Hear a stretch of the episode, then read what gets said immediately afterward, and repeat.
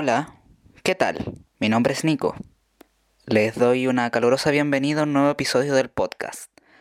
Eh, en esta ocasión hablaremos del ciclismo que a título personal más me gusta, el de ataques, ataques y más ataques.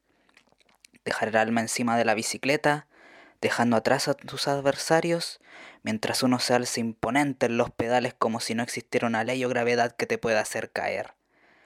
Algo parecido a lo que hizo el colombiano Fabio Parra en la penúltima etapa de la Vuelta a España de 1989, tratando de arrebatarle el liderato a Pedro Delgado. Una batalla brutal por la Sierra de Madrid que tuvo de todo. Ataques, alianzas entre ciclistas, una persecución emocionante y un final inesperado, que hasta el último momento tuvo expectantes a todos, viendo quién finalmente sería con la general de dicha vuelta. Así que dejémonos de palabrerías y comencemos enseguida con la historia de hoy.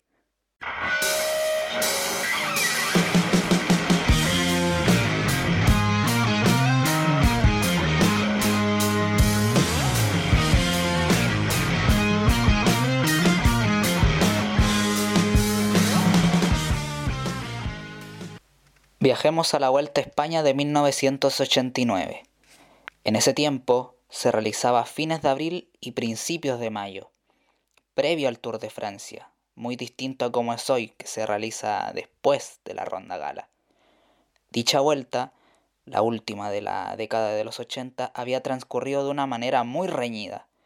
Sin embargo, destacaba una figura muy importante, el español Pedro Perico Delgado, quien en la contrarreloj realizada en la etapa 14, la cual ganó, cogió el liderato de la clasificación general.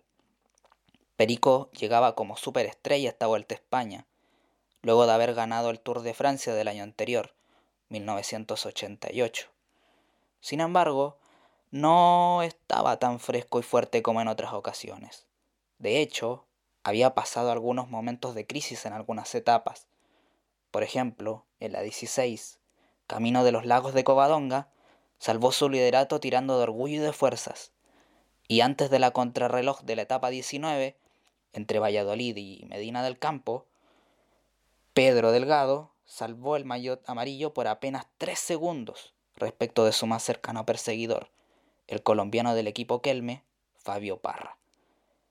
Precisamente, en dicha contrarreloj de 47 kilómetros, el español del equipo Reynolds le dio un golpe de autoridad al colombiano del equipo Kelme, ganando la etapa y aumentando su ventaja en el liderato a 57 segundos. De esta forma, hasta la decisiva jornada 20, Perico se encontraba en una situación mucho más cómoda respecto a los días anteriores. Además, en esa penúltima etapa, sería muy cerca de su Segovia natal, discurriendo por carreteras que conoce como la palma de su mano. En principio, parecía que iba a ser un paseo triunfal, al menos en el papel.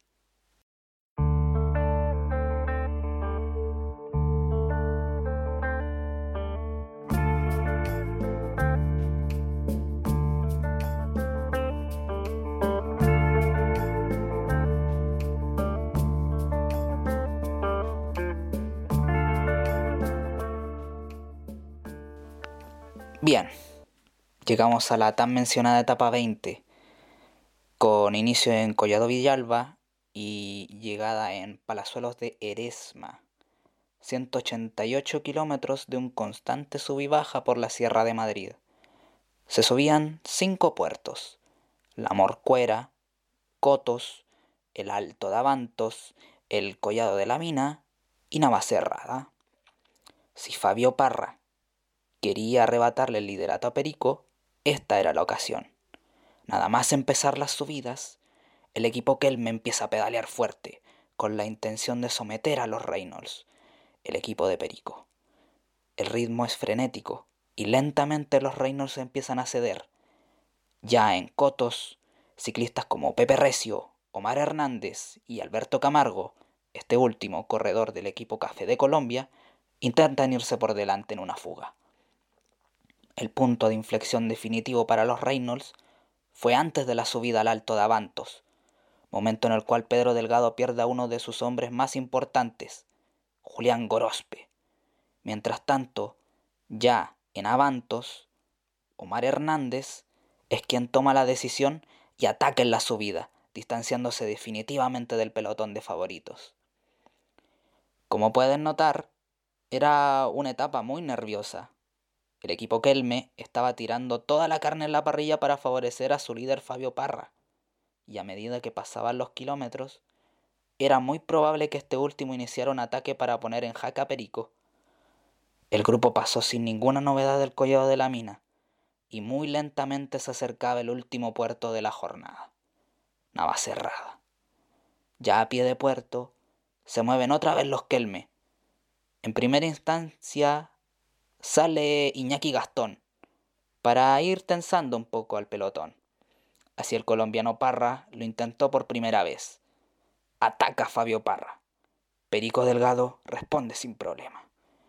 Pasan unos momentos y nuevamente sale Parra al ataque, y Perico vuelve a responder. Y así se repitió la fórmula hasta cuatro veces. Pero finalmente, al quinto intento, ataca a Fabio Parra y Perico simplemente se queda atrás un hombre sólido, cuando hay un hombre poderoso, cuando hay un hombre como Perico Delgado, que personalmente, porque no tiene a nadie del equipo, al menos del equipo que viste sus colores, no, no puede saltar. Ataca Parra otra vez, ataca Parra otra vez, y ahí está Perico Delgado. Perico Delgado intenta, no va a poder ahora, vamos a ver que Parra insiste, Perico aguanta, y ha tomado una Fabio Parra, parece que se puede ir, pero Perico no pierde que si sigue saltando rueda el colombiano puede quedar roto, Perico prefiere mantener Parra se ha ido. Parra acaba de saltar. Ha tomado unos metros de ventaja. Vamos a ver si se produce una reacción de Perico Delgado en la cabeza de ese pelotón. El maillot amarillo que ha salido a 3, a 4, a 5 de marrajes continuos de Fabio Parra, que se ha asfixiado un poco en el intento. La situación para el español del Reynolds es crítica. Está completamente solo, sin compañeros que le ayuden a contrarrestar los fuertes ataques de los Kelme. En algún minuto pareciera que la Vuelta a España se le iba a escapar en el patio de su casa. Adelante quedaba Omar Hernández, quien fue parado por el auto del equipo para que ésta ayudase a Parra en el descenso, y Alberto Camargo, del equipo Café de Colombia. Los tres colombianos iban a pedalear aliándose para restarle lentamente los segundos a Perico. En la cima, la ventaja de estos era de 43 segundos y bajando, la distancia se amplió hasta los 58 segundos. Parra ya era el líder virtual de la Vuelta a España. El trato iba a ser muy simple. La etapa la ganaría Alberto Camargo y Fabio Parra sería el ganador de la vuelta. Y el plan, como pueden notar, estaba saliendo a la perfección. Pedro Delgado, en tanto, Miraba desesperado cómo los colombianos aumentaban las diferencias. Parecía todo perdido. Pero de un de repente, en el grupo donde estaba el español, también se encontraba un ciclista ruso, bueno, en ese tiempo soviético, llamado Iván Ivanov, perteneciente al equipo Alfa Lum. Y este empieza a tirar del grupo. Y así todo el rato, hasta coronar el puerto de Navacerrada. Los colombianos adelante se complementan a la perfección. El plan está saliendo como ellos lo planearon en un principio, ignorando por completo que un corredor soviético está salvándole los muebles a Perico. Y así llegó la bajada de Navacerrada. Pedro Delgado aprovecha este factor. Tan solo queda ese descenso y un llano hasta la meta de Palazuelos de Eresma.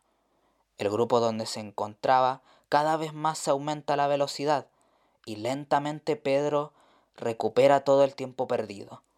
Corredores como Santos Hernández o Joan Unzaga, por nombrar algunos, se aventuran en la cabeza del grupo e intentan darle caza a los fugados en una persecución frenética. Más adelante, los colombianos tiran a muerte y rematan la faena. Tal cual como había sido planeado, Alberto Camargo levanta los brazos y gana la etapa. En ese rato, Omar Hernández, nada más cruzar la meta, se coloca en un costado con un reloj a contar los segundos. Debían pasar 57 para que Fabio Parra ganara la vuelta, y todo el plan saldría a la perfección. Sin embargo, se quedaron cortos, porque el grupo donde venía Pedro Delgado llegó a tan solo 22 segundos. Así, de esta forma, Pedro Perico Delgado ganaba su segunda vuelta a España, cuatro años después de haberla conquistado por primera vez, paradójicamente en el mismo lugar, Palazuelos de Eresma. Camargo va a ganar Camargo. Atención, Camargo por delante. El parro se pega. El parro no se descuelga. Omar sí se ha descolgado. Ahí está Alberto Camargo. Ahí está Fabio Parra. Camargo por delante. hombre de Riacao que va a ganar porque también ha colaborado. Ahí está Alberto Camargo. Vencedor de etapa. Tiempo para Camargo. Segundo Parra. Tercero a cuatro segundos. Omar Hernández. Ataque Iñaki Gastón en la llegada. El grupo perseguidor con el ataque de Iñaki Gastón. Ahí están los segundos. Pasan 15. Pasan 16. Va a ganar la vuelta Perico. Iñaki Gastón que va a entrar. Vamos a tomar referencia. 21. 21.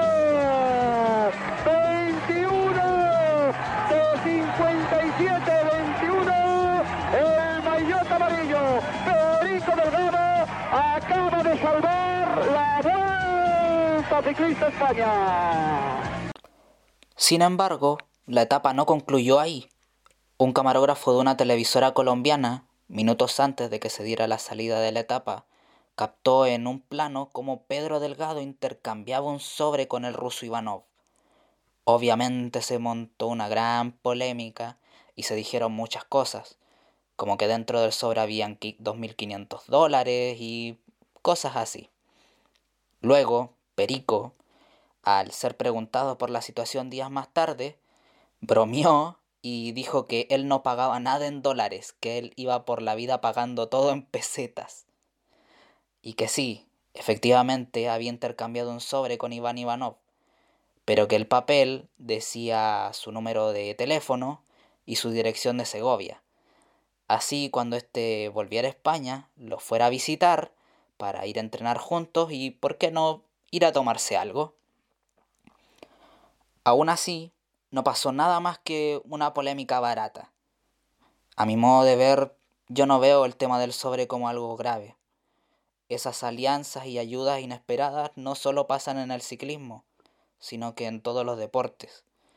Y si hablamos de ayudas similares, lo que hicieron los colombianos Hernández y Camargo ayudando a Fabio Parra a aumentar las diferencias en la etapa final, es lo mismo que hizo Ivanov con Perico esa situación puntual del sobre es eso, una polémica barata, que los periodistas poco entendidos en deporte aprovechan para sacar una noticia fácil, en vez de hablar de lo sucedido deportivamente hablando, obviamente. Fabio Parra y Pedro Delgado nunca más se refirieron sobre el tema. No se enfocaron en la polémica y ambos reconocieron su habilidad y fuerza sobre la bicicleta, como los buenos deportistas que eran porque lo eran. ¿Qué tal, Pedro? Bueno, sí, al final. Atención, compañeros. En el portero de cerrada, pues con diversos ataques de Fabio, el uno pegó muy fuerte y ya no.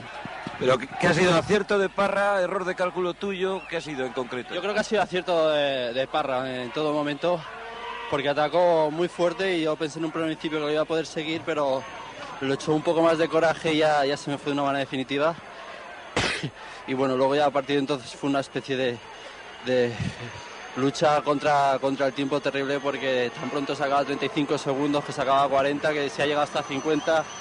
Al final ha habido bastantes nervios. En principio parece un poco sorprendente que en un lugar que conoces centímetro por centímetro un colombiano te haya sacado esa ventaja. Bueno, eso es muy sencillo porque yo digo que no, no todo es conocer, sino simplemente es tener fuerza. Yo creo que hay corredores que conocen muy bien esto y bueno, pues aún no han tenido un buen día y, entonces no puede ser. Entonces yo creo que eh, Fabio ha estado más fuerte que yo hoy, lo ha demostrado y, bueno, pues casi me pega un buen susto. Yo creo que la etapa del día de hoy era pues eh, prácticamente la última etapa donde se podía tratar, tratar de, de descontar el tiempo que Pedro me llevaba. Eh, intentamos descontar esos segundos. Eh, no se pudo, pero al final pues yo creo que Pedro pues ha sido un gran campeón. De todas formas, la estrategia parece desarrollada a la perfección. Tan solo han fallado unos pocos segundos. Sí, nosotros más o menos eh, teníamos pensado pues hacer algo similar y las cosas se dieron bastante bien y al final pues mm, no ganamos, pero creo que en general el equipo que hizo una buena labor en toda la Vuelta a España. ¿La colaboración eh, con Moncada ha sido total? Sí, yo creo que lo que hizo Alberto Camargo y Omar Hernández, pues ellos trabajaron muy bien y yo creo que pues, fue valioso. Efectivamente era Camargo. ¿Qué se va a hacer? Sí, no, de todas maneras, como lo dije, Pedro es un gran campeón, es el actual campeón, el actual campeón del Tour de Francia y yo creo que es un, no cabe duda, ¿no? Así todo enhorabuena porque has hecho un carrerón. Gracias. Bien, de esta forma llegamos al final del episodio de hoy. Si te quedaste hasta este punto y no te atrapó el sueño en el camino, te lo agradezco un montón, en serio.